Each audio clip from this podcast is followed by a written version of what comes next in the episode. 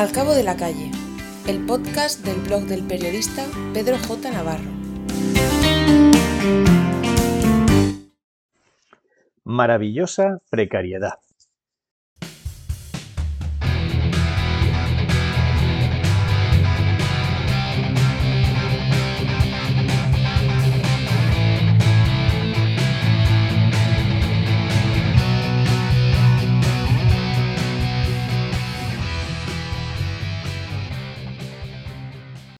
El año que acabé mis estudios en el Madrid de finales de los 80, prácticamente todos mis compañeros y compañeras de curso encontramos trabajo.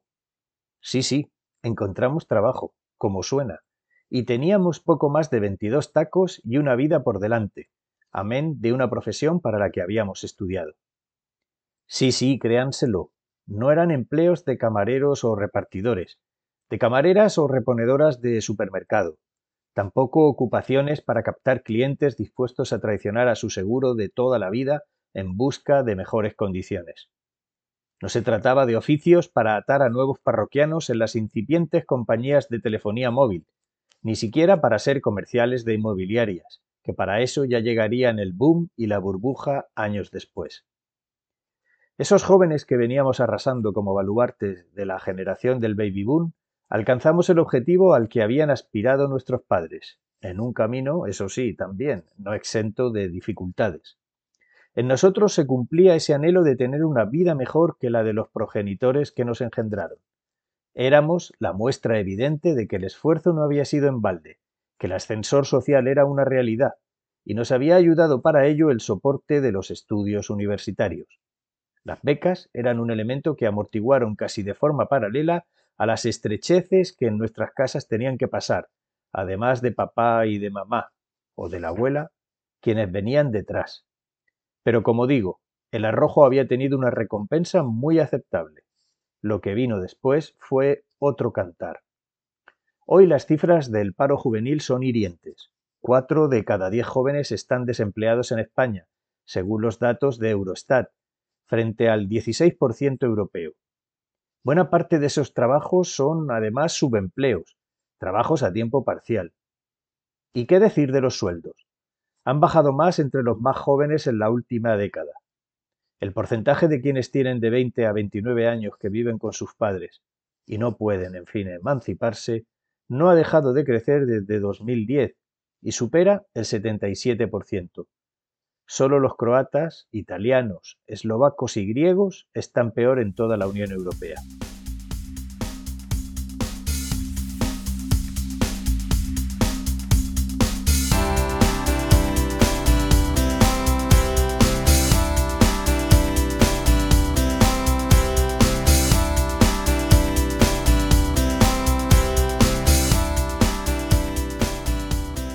Y resulta que, como afirma la escritora Elena Medel, nacida en Córdoba en 1985, la crisis de 2008 destapó la mentira del ascensor social, esa de los nocivos discursos inspiradores. Si lo sueñas lo vas a conseguir, esfuérzate y tendrás aquello que deseas, etcétera, etcétera. Y no sucede así, porque puedes soñarlo, puedes esforzarte, pero existen los atajos, quienes tienen dinero para dedicar más tiempo a formarse o a desarrollar sus proyectos, o quienes tienen contactos y acceden a determinados espacios de forma más directa. Todo se compra con dinero, hasta el azar, hasta la suerte. De ahí el oscuro panorama para quienes nacieron a mediados de los 80 y a lo largo de los 90.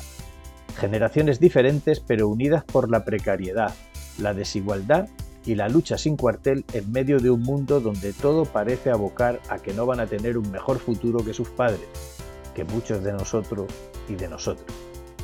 En medio de esta realidad se alza una muy recomendable novela política, novela ideológica, novela de la precariedad, como es Las Maravillas, publicada por Anagrama este año 2020, de esa joven poeta y escritora cordobesa afincada en Madrid que recoge el testigo de la literatura social y comprometida de la talla de Rafael Chirves, Belengo Peggy o Marta Sanz, autoras en las que la propia Elena Medel se siente reflejada.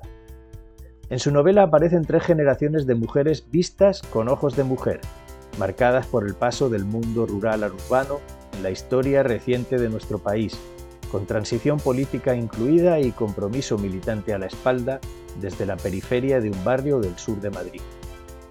Un texto que no es sencillo, como tampoco lo es la literatura de verdad, la que golpea una narración con escenarios a menudo ausentes en la escritura contemporánea, tan mundanos como las oficinas que tienen que limpiar a diario mujeres invisibles de cuerpos castigados. Tres voces que son la muestra de las perspectivas con las que solemos abordar la realidad y donde Elena Medel toma partido hasta el final de la novela, enmarcada un 8 de marzo de 2018 que cambió muchas posiciones hasta entonces anquilosadas. Y sin grandes pretensiones. Como asegura la propia autora, no sé si puede contribuir a algo, me conformo con que permita plantearse a alguien su situación, sea desde el privilegio, sea desde la identificación. Y lo consigue. Compruébenlo.